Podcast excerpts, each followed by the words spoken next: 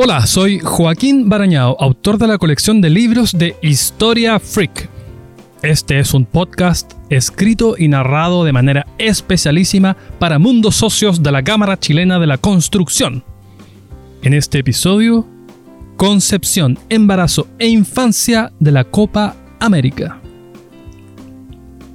A inicios del siglo XIX, Napoleón resolvió pegarle un tatequieto a los portugueses esos impertinentes que socorrían a su bestia negra, el Imperio Británico. Se suponía que sus tropas solo cruzarían España en camino a Portugal, pero, entre pito y flauta, acabaron invadiéndola también.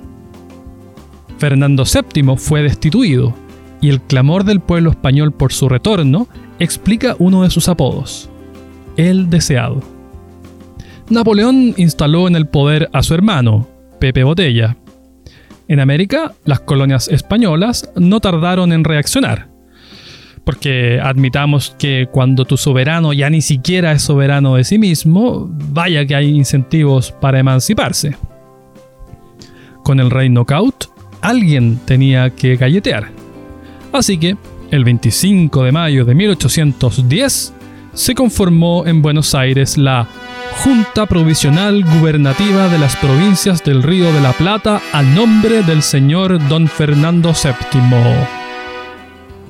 De presidente nombraron a Cornelio Saavedra, abuelo del militar del mismo nombre que décadas después iba a pasar máquina en la Araucanía.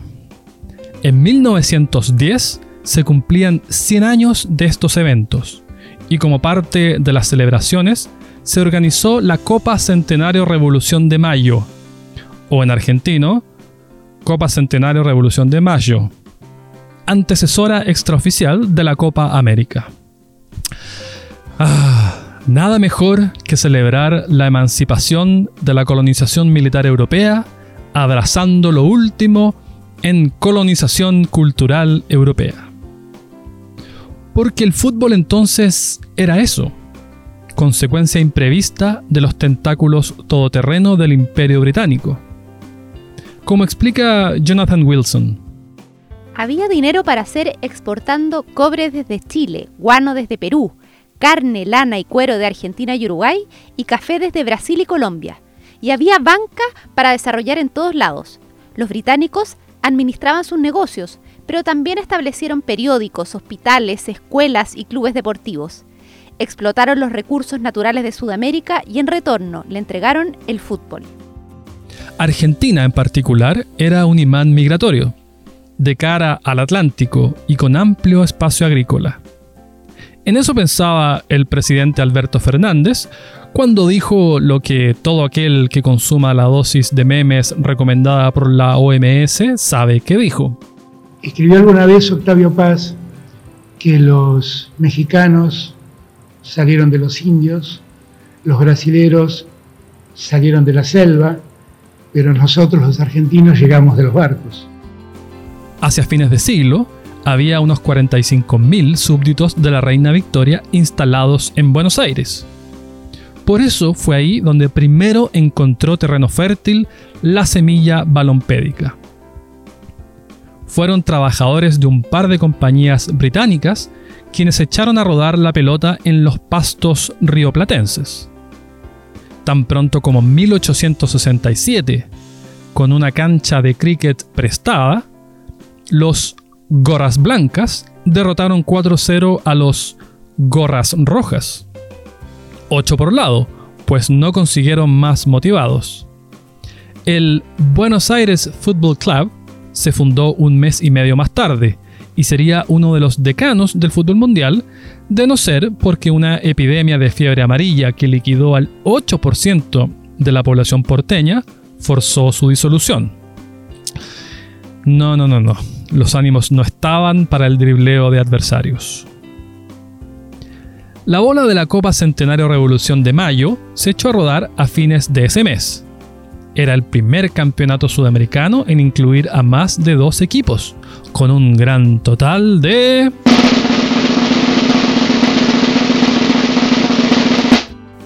Tres. Argentina, Chile y Uruguay. Los anfitriones se quedaron con el título. y con el goleador, John Henry Harry Hayes, hijo de inmigrantes británicos, obviamente, recalados en La Plata a bordo de un barco carbonero. Segundo, Uruguay. Y Chile, con un gol a favor y 8 en contra, hasta hoy intenta olvidar que asistió. Chile y Argentina, podrá usted apreciar, son cofundadores de los campeonatos sudamericanos. Comparten además clasificatorias y la segunda frontera terrestre más larga del mundo. Son además dos de los países de mayor tradición y más futbolizados del mundo. Podrá entonces imaginar cuántas veces se han medido. Y pese a ello, hubo que esperar hasta la era de los iPhones para que Chile doblegara a su vecino en un partido oficial. Recién ocurrió en las clasificatorias para Sudáfrica 2010. Medel, por dentro hay varios. Medel y el centro. Orellana, golazo. Golazo. Golazo. ¡Gol!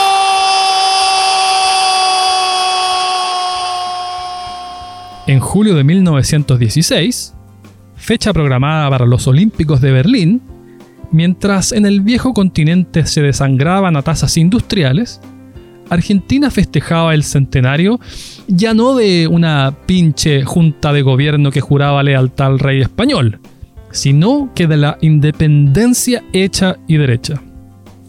En ese marco, organizó el Campeonato Sudamericano de Fútbol, todavía en inglés, pie balón, con la novedad de Brasil como cuarto pasajero. A su tiempo, el torneo cambiaría a la más latina denominación Campeonato Sudamericano de Selecciones. Es por esta precocidad que el lema del campeonato es el torneo de selecciones más antiguo del mundo. No procura aclarar, eso sí, que se trata del más antiguo vigente, porque Uruguay y Argentina disputaban la Copa Lipton desde 1905 y la Copa Newton desde 1906. Además, el British Home Championship enfrentaba desde 1883 a las cuatro naciones constituyentes del Reino Unido. Inglaterra, Escocia, Gales y la Irlanda aún no dividida. Ahora, si ese torneo puede ser considerado internacional, uh, uff, este no es el podcast para ahondar en esas disquisiciones constitucionales. Lo que sí sabemos es que el 9 de julio, octavo día de competencia y fecha exacta del aniversario argentino, los dirigentes de las cuatro naciones en competencia resolvieron aprovechar el viaje, proeza no menor en esos años, y constituir su propio cuerpo rector. Nacía así la Conmebol.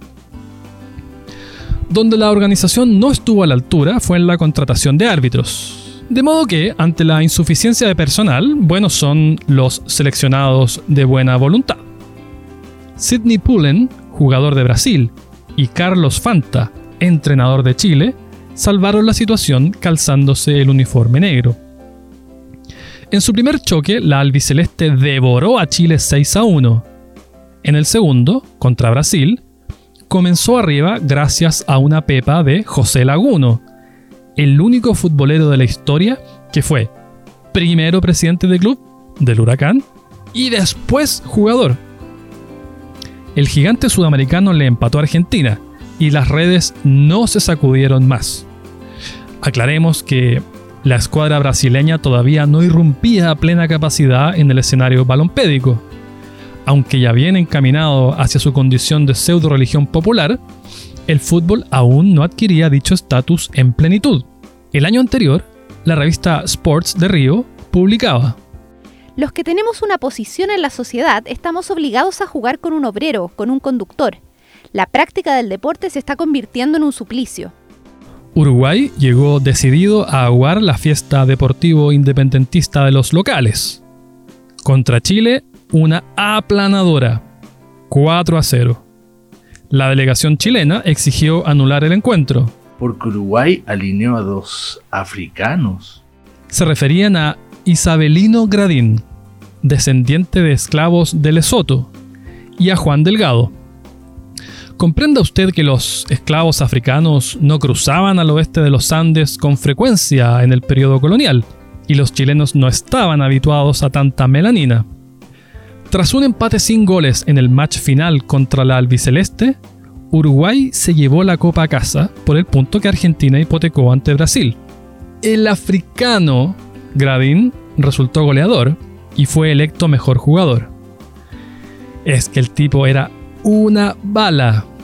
En paralelo al fútbol, desarrolló una exitosa carrera atlética. Fue tricampeón sudamericano de 400 metros planos y campeón de 200.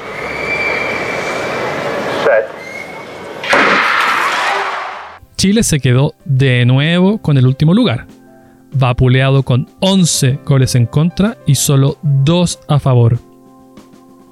Lo más memorable de nuestra figuración fue el nombre de uno de esos dos anotadores, Telésforo Baez. El éxito del campeonato entusiasmó a los dirigentes a ofrecer una competencia de carácter anual, Mientras en Europa las bajas de la tercera batalla de Ypres sumaban el doble de la población de Montevideo, en Sudamérica se divertían jugando a la pelota. Los charrúas se quedaron con la localía. Tanto celestes como albicelestes derrotaron a brasileños y chilenos, por lo que el último partido entre ellos operó de final en la práctica. Chile perdió 5-0 el tercer match contra Brasil y cerró otra vez más como la cenicienta de la tabla. 10 goles en contra, ninguno a favor. Previo a la definición, los argentinos volvieron a Buenos Aires a seguir con su vida. Es que eran en su mayoría amateurs, cuyos compromisos no aceptarían una mera final continental como excusa para ausentarse. Al retorno a Uruguay, se toparon con una huelga que mantenía a los vapores varados. Para salir del paso, se gestionó de urgencia una torpedera con la Marina de Guerra. La delegación pasó la noche en Colonia y desde allí viajó en el tren lechero de la Central Uruguay Railway. Ya ve, los tentáculos británicos en acción. Tras cinco horas de tumbos, cargar tarros de leche y apear a algún viajero, sortearon los 160 kilómetros hasta Montevideo. Pese al esfuerzo, o quizás a consecuencia de él, Uruguay bicampeonó con la mínima. La versión de 1918, programada en Brasil, se suspendió cuando un brote de la mortífera gripe española asoló Río de Janeiro Nadie podría negar que la amenaza debía tomarse en serio. Si la horripilante Primera Guerra Mundial que por entonces rugía mató a 21 millones durante cuatro años, el virus llevó a la tumba a 21 millones en sus primeros cuatro meses. Ni siquiera el presidente brasileño se salvó. Sí se celebró la Copa en 1919. Jugando de local, Brasil obtuvo su primera corona. Para ello tuvo que padecer una final de colosales 240 minutos, porque en el partido de desempate contra Uruguay se jugaron cuatro suplementos de 15 cada uno. Hasta que Arthur Friedenreich, un tipo que jugó 26 años en primera división sin cobrar jamás un céntimo, alojó la globa en las redes. Al día siguiente, su zapato embarrado engalanaba el escaparate de una joyería del centro de Río con la etiqueta Oh glorioso P de Friedenreich. No está bien documentado cuántos tantos convirtió este depredador de los tres palos a lo largo de su carrera. Distintas fuentes citan entre 1239 y 1329. Pero hay una posibilidad no remota de que haya superado los 1281 que marcó Pelé. Y en último lugar, por supuesto, Chile. Tres derrotas en tres partidos. Un gol a favor, 12 goles en contra. Miren, yo no sé si el temple del pueblo chileno lo forjaron los siglos de guerra de Arauco, los terremotos, la temperatura siberiana del Pacífico que enfrentamos los bañistas, o este maltrato inmisericordia en las primeras Copas América. Para La Roja, 1920 se presentaba como la ocasión de reescribir su historia. Oficiaba de local, en su terreno y frente a su público. En lugar de eso, el anfitrión resultó último de nuevo. Dos derrotas, un empate y un gran total de cero victorias. ¿Recuerda a Carlos Fanta, el entrenador slash árbitro del torneo del 16? El chileno ya no estaba al mando de su selección, pero volvió a arbitrar. Lo hizo en dos partidos, uno de ellos el de Uruguay contra Chile. Uruguay obtuvo el tricampeonato. En el camino, aniquiló a Brasil 6-0. Es solo una de las dos ocasiones en las que el Scratch ha perdido por esa diferencia de goles. La otra, de seguro se acuerda. Oiga, si fue hace poquito. Una jornada inolvidable, inolvidable para Brasil, imborrable para Alemania, señoras y señores. Ay, ay, ay. El campeonato continuó celebrándose cada año. A partir del 21 se incorporó Paraguay, pero Chile dejó de participar por problemas administrativos y no de autoestima. Ese año, la acción acaecería en Buenos Aires, como si al presidente brasileño Epitacio Pessoa lo intimidase la condición de ciudad más europea de Sudamérica, dictaminó que nadie con piel morena podría integrar la selección por razones de prestigio patrio. Es que en aquellos años, recordemos, no era cosa fácil llevar tez oscura. Friedenreich era mulato, hijo de un alemán con una lavandera negra, y solía retrasar su entrada al ruedo porque antes se planchaba los rizos para camuflar sus genes africanos. El único mulato del Fluminense, Carlos Alberto, se blanqueaba el rostro con polvos de arroz. Los títulos del 21 y 22 fueron a parar a las vitrinas brasileñas. Imitaría aquí a los relatores deportivos con sinónimos como la verde amarela, pero sucede que Brasil jugó de blanco hasta 1950, punto en que rediseñó el uniforme para exorcizar la tragedia del maracanazo. Un concurso de diseño que, ironía de ironías, ganó un hincha de sus verdugos uruguayos. Y Uruguay a su turno obtuvo su cuarta presea el 23. El 24, Chile volvió a hacerse el ánimo de intentarlo, pero como si los astros complotasen para limitar los equipos a cuatro, el que abortó esta vez fue Brasil.